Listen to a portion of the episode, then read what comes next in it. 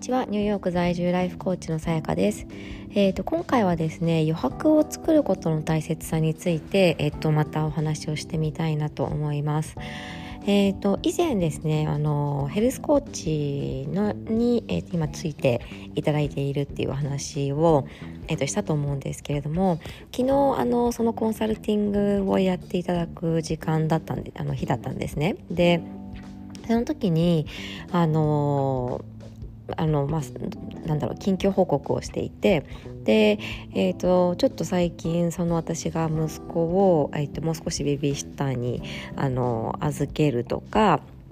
えーと、もしくは保育園にこう預けるっていうことを考えてるんですっていう話をして、まあ、これどうしたかというとやっぱり睡眠ってすごく大切だっていうふうに言われているんですが私結構昔からですね睡眠とるのがあんまり上手じゃないタイプであの寝つきはそんなに悪くないんですけれども何度もこう夜目が覚めてしまったりものすごく早く起きてしまったりっていうことがあってその睡眠時間がやっぱ足りてないんですよね。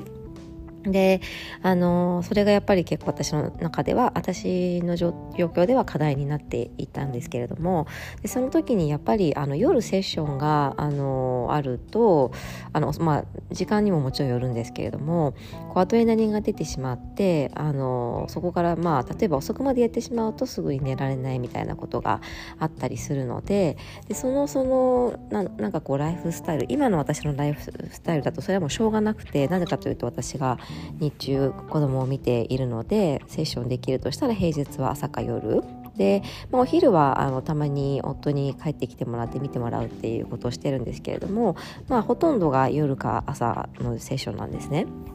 まあ、もしくは週末ですねでそういう風な状態なので、えーとやっぱりどう考えてもあの長時間労働じゃないですか。やっぱ子育てとかあの家事育児を含めると。なので、まあ、そろそろそこを預けあの預けてで、えっと、午前中が明けばあの日本の平日の夜にもセッションが入れられるのであのそれも多分いいいいなと思っているんですね。でその時にあのそのコーチの方に「ああの絶対いいですよ」とやっぱりこう開けないと新しいものが入ってこないですよね。っていうふうにあの言われてであ本当そうだなって思ったんですよ。前にも私そういう投稿をしてあの自分でしていたんですけどでもやっぱりねこうどうしてもついつい自分のこととなってしまうとあの忘れてしまったりあのついついこうあのスケジュールを私詰めちゃうところがあるのであのそれで何て言うんでしょうねあの気づいたらたくさん溜まってたみたいなところがあったのであやっぱり意識してこうまず余白を作るっていうことは大切だなって思ってその一言言われた時にあ確かにあのどうしてもセーブをしようっていうふうに思考が働いてしまっていたのであもうちょっと仕事セーブしようかなっていう思考に最初はなっていたのでいやちょっとそれは違うかなと。だからもう少しスペースを空けて新しく入る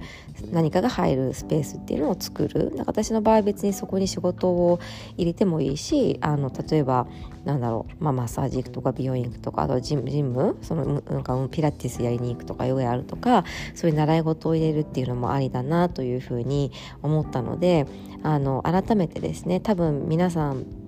特にいろいろマルチタスクで日々動かれているとあのなかなか余白がない生活を送っている方も多いと思うんですね。でそれは一見すごく効率よくというかあの生産性が良いように感じて感じるかもしれないけど長い目で見た時に新しい風が入ってこないイコール自分の成長をもしかしたらあの止める要因になっているかもしれないっていうことも言えると思うのであの私みたいにですねちょっとあのパツンパツンのこう毎日を送っているような人がいたらぜひぜひあのちょっとどうやったら余白作れるかなっていうふうに考えてみていただけたらと思います。はい、えーと、今回も聞いてくださってありがとうございます。素敵な一日をお過ごしください。